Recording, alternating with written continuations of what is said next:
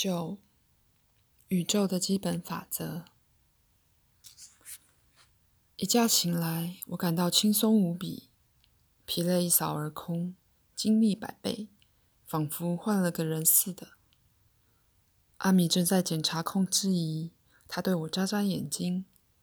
现在感觉好多了吗？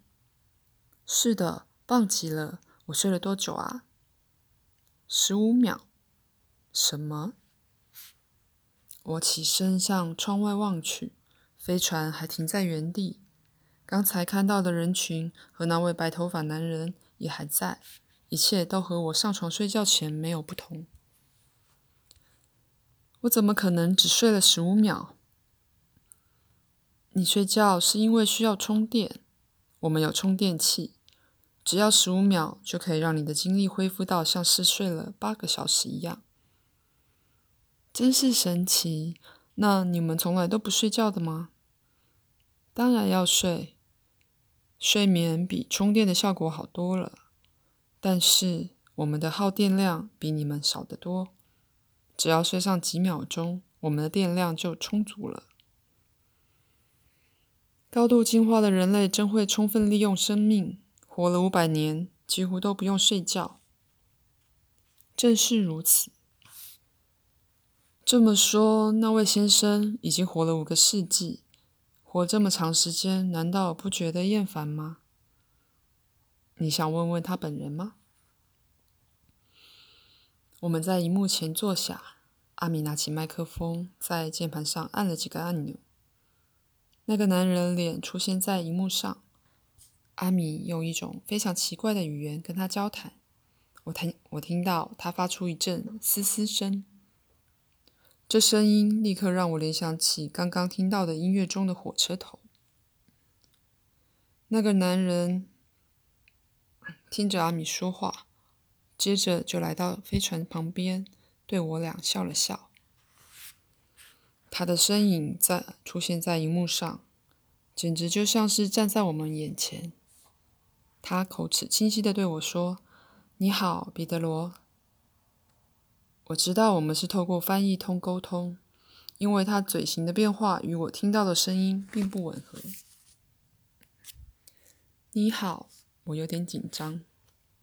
他说：“你知道吗？我们是近亲，我的祖先来自地球。”呃啊，我一时不知道该说什么才好。但是那个古老的文明由于缺乏爱而自我毁灭了。啊，呃。你几岁了？我我我九岁了。您呢？按地球上的年龄计算，我五百岁了。活了这么久，您不觉得无聊吗？无聊，无聊。他露出疑惑的神情。阿米解释说：“就是当一个人的理智想找事情做，却找不到的时候。”哦。那种感觉我早已经忘记了，为什么会无聊呢？比如活得那么久，这时有位年轻漂亮的女子来到男人旁边，她十分热情地跟他打招呼。男人摸摸她的脸，两人亲吻了几下，边笑边说话，两人看起来十分相爱。女子离开了，男人继续跟我们谈话。人生下来就有感受幸福的能力。当一个人将自己完全奉献给爱的时候，就一点也不会觉得无聊了。他微笑着说：“我想他跟刚才那位漂亮的女子一定是情侣。”便问：“您在恋爱中吗？”他长长的叹了一声，说：“我完完全全处于恋爱状态中。”是跟刚才那位小姐吗？他露出宽容的笑，对我说：“我爱的东西可多着呢。我热爱生命，热爱人群，热爱宇宙万物，热爱我现在的生活。当然，对于爱情，我也有相同的热情。”此时，另一个女子走过来，她比刚才那个女子还漂亮。她和男人互相拥抱，亲吻脸颊，不时凝视彼此。两人说说笑笑了一会儿，然后才互相道别。我心想，这位先生简直是个花花公子。您回去过地球吗？哦，去过好几次呢。不过那里看得让人伤心。为什么伤心？我去的最后一次，地球上发生战争，遍地饥荒，居然还有战俘集中营，有些城市就这么被毁灭，真是悲惨极了。我觉得很难过，感觉自己简直就像是地球上的原始洞穴人。麻烦你替我带句话给地球人。”男人亲切的笑着说。“好啊，您说吧。”唯有互相友爱、团结一致、追求和平，地球的情况才能获得改善。我会把您的话写进书里，我告诉他。因为还要参观奥菲尔的其他地方，我们便告别了那位先生。飞船继续飞行。我问阿米：“那位先生是不是娶了两个太太？”当然没有，只有一个。阿米回答。可是他亲吻了那两个女人。健康的亲吻和拥抱有什么不好？他们相亲相爱，但那两个女人都不是他的妻子。如果他的太太在他亲吻别的女人时当场逮住他，那会怎么样呢？高度进化的星球上没有吃醋、嫉妒这种事。阿米笑了起来。所以，男人可以同时和许多女人交往，真是太自由了。我调皮地说。阿米定定地望着我说：“当然不是，每个男人都只会和一个女朋友交往，也就是那个他最心爱的人。有关男女恋爱的事情，其实我还不大明白。”阿米，那位先生说他爱所有的人，爱所有的一切，那又怎么样呢？可是你刚才说最心爱的人，意思是只爱一个人啊！我明白了，你是在用逻辑和理智来理解心灵情感上的问题。你要问的是，普遍的爱与个人的爱之间有什么区别，对吗？普遍的爱，那位先生说出了他对于普遍的爱的想法，也就是说，他爱每一个人。爱一切万物，但是我们还有个人的爱，爱我们自己，爱我们的伴侣，爱我们的父母、兄弟姐妹、子女、朋友、猫狗、花草、植物，还有奶奶。阿米笑着说：“对，但是有的人就只有个人之爱，无法达到更高的进化水准。当然，那未免太自私了。我想。”如果一个人只有大爱，一定会变成圣人。你错了，这种自私自利的人，事实实际上谁也不爱。你是说，有人虽然爱全世界，却不爱身边的人？彼得罗，恰恰相反。我的意思是，不爱身边的人是无法拥抱大众的。为什么？你必须先认识身边的树树木。学会照料他们，爱护他们，对他们认真负责，才可能进一步热爱大森林。他明亮的双眼注视着我，我实在听不懂他的话，只好保持沉默，欣赏起舷窗外面的景色。飞船在农田上空飞行，田野里有机器在耕作，每隔一段距离就出现我们曾经看。看到过的那种中心，还有半圆形的住宅，以及散布各地拔高的金字塔。我隐隐约约看到前方有几条小路，路边种满了树木和野花，还摆了一些石头做成的装饰品。我还看到小溪、小桥、瀑布，整个世界就像是一座日式风格的大花园。人们三五成群的走在路上，看不见大马大马路，只看到条条小径和一些仿佛是高尔夫球场上来来往往的小型交通车。怎么没看到汽车、卡车和火车？这里不需要，一切交通运输都在空中进行。啊，所以天上才有这么多飞碟。那怎么避免相撞呢？我们都跟超级电脑保持联系，它会控制每艘飞船的驾驶仪器。现在做个试验吧，我们要向那些岩石撞过去，别害怕哦。阿米启动了几个控制按钮，让飞船全力加速，笔直向岩石俯冲下去。就在快要撞上去之前，飞船咻的躲闪闪闪躲过去了。继续水平前进，而阿米根本没有触动任何避免撞击的按钮。你看，不可能撞上岩石，因为电脑不允许。真是太神奇了！我一边惊叹，一边松了一口气。奥菲尔有多少个国家？我想知道，奥菲尔星球最重要的国家是哪一个？一个也没有。奥菲尔是一个发达进化的星球。进步的星球就没有国家吗？当然没有，或者说只有一个，那就是奥菲尔。谁是总统？没有总统。那谁来领导呢？不需要领导，没有人领导。可是谁来组织一切呢？这里的一切都是经过组织的。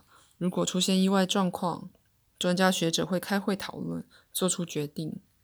所有的一切都在计划之内，全部的繁重工作几乎都由机器负责。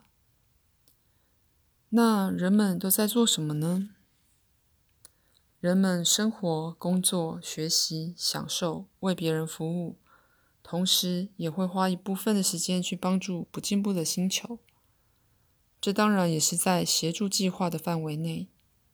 我们有时也会帮助一些人创立他们自己的宗教团体，前提是他们的教义必须是以追求爱为目的才行。什么意思？你认为在摩西的时代，古以色列人经过旷野时获得的神赐食物玛娜是怎么一回事？是你们做的？是我们做的？好哇，我一直以为是耶和华神送给人类的呢。事实上，是神把玛娜给了我们。不管是神给的还是我们给的，其实都差不多的。可是我们还做了其他事情来帮助你们。我们的科学家们已经合力完成一些对地球有益的研究报告，包括生物学、地质学和很多其他的主题。此外，其他星球发生灾难时，我们也加入营救优秀人才的活动。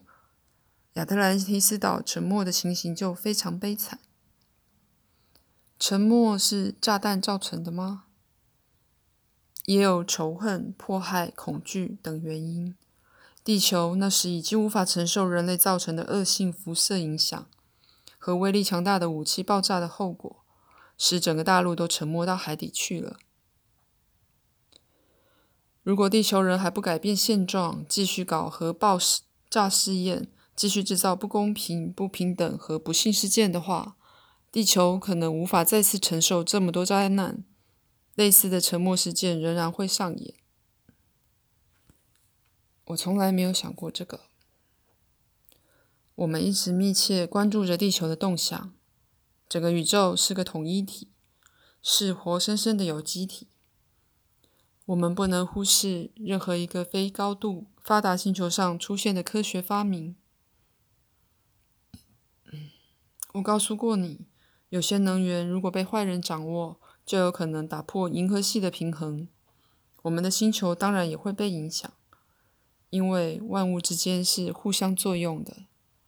我们为此而努力，让你们加快进化的速度。这等于是帮助你们，帮助我们自己，也帮助宇宙的其他地方。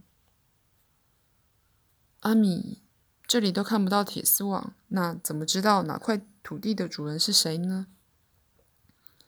这里的一切是属于大家的。我陷入长长的思考。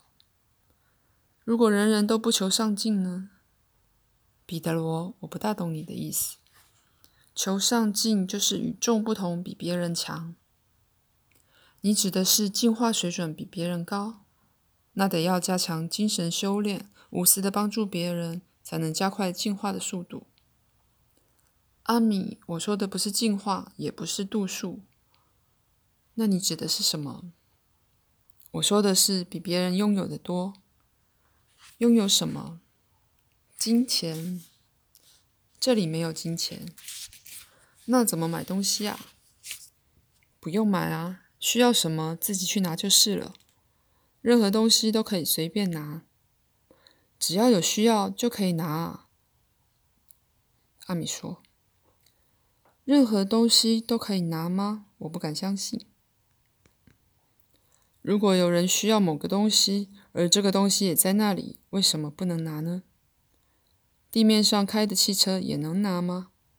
当然可以，就算是太空船也没有问题。”听阿米说话的口气，仿佛这是世界上最自然的事。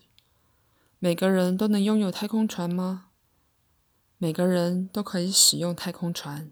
阿米斩钉截铁地说：“这艘太空船是你的吗？我正在使用它，嗯，你也正在使用它。它是不是你的呢？等一下，你的表示占有和归属。”可是我说过了，一切都是属于众人的，属于需要它的人和正在使用它的人，和公园里的长椅一样。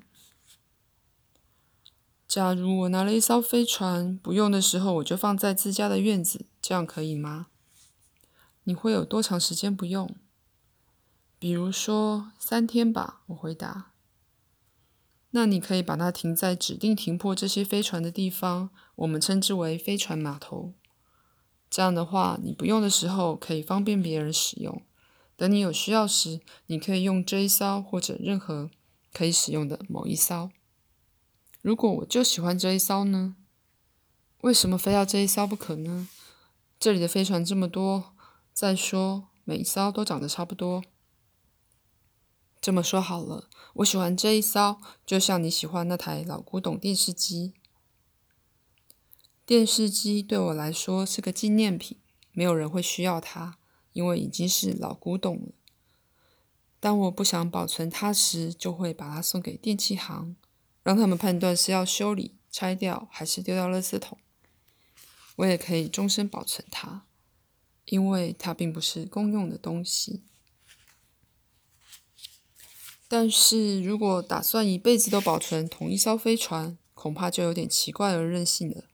因为这艘飞船不是你制造的。再说，飞船这么多，如果你执意要使用某一艘飞船，可以等到没人使用它的时候再去用。假如我想永远保留这艘飞船，不让别人使用呢？为什么不让别人使用？阿米反问我。也许我会不喜欢别人用我的东西。为什么？这里又没有传染病。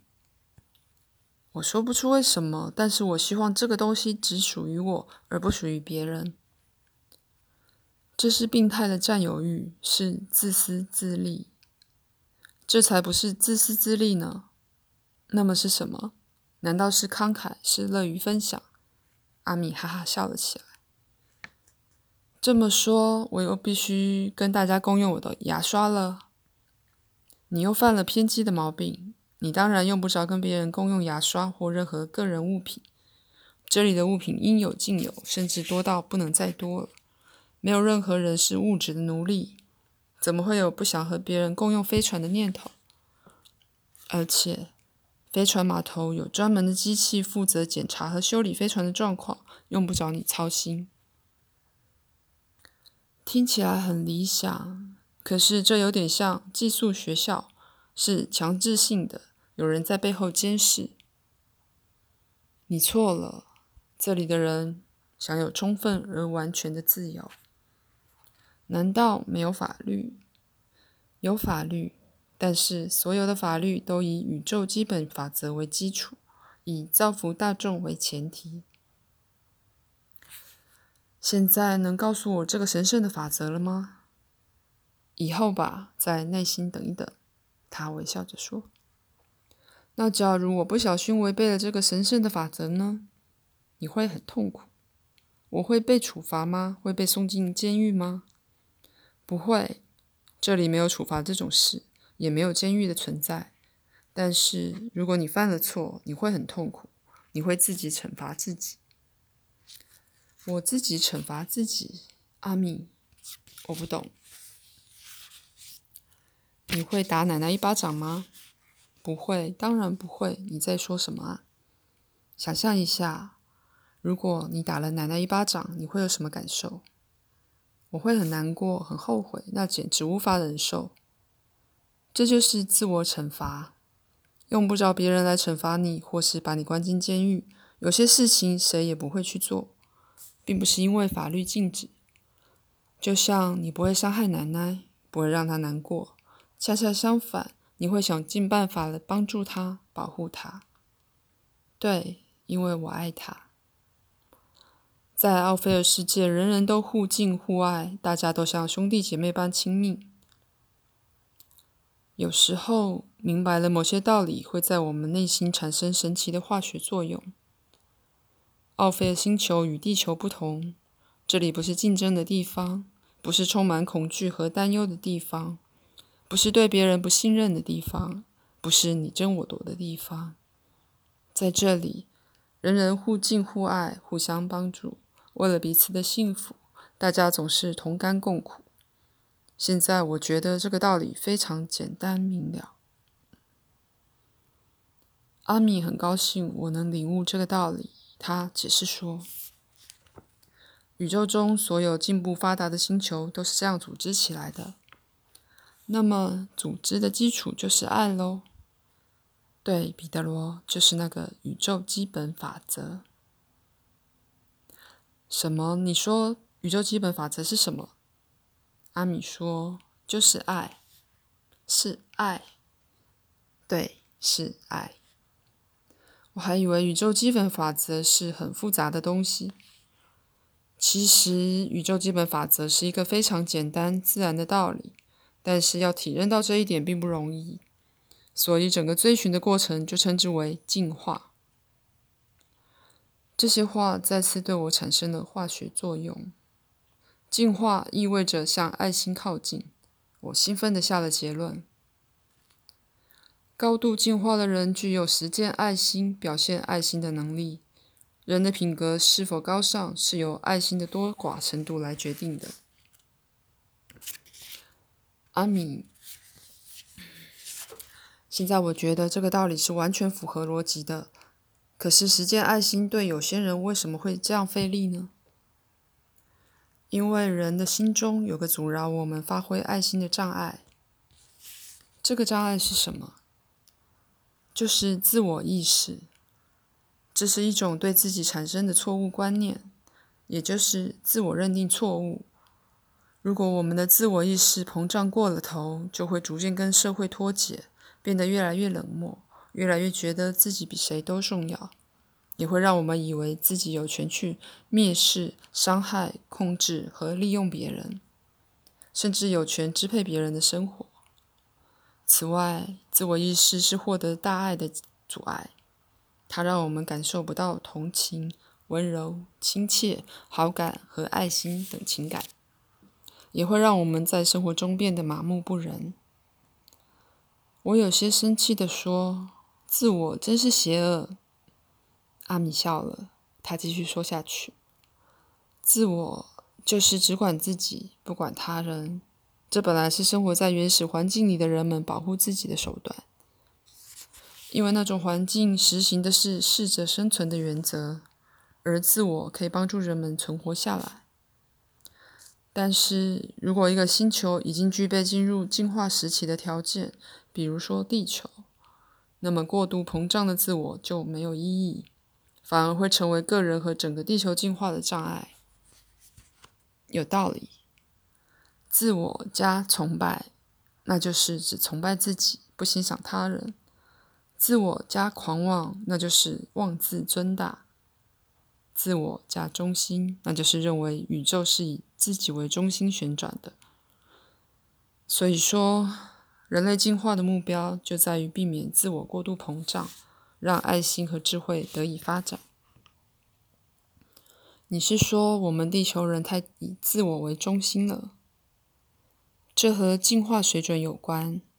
进化程度越高的人就会越无私，进化程度越低的人自我意识就越强。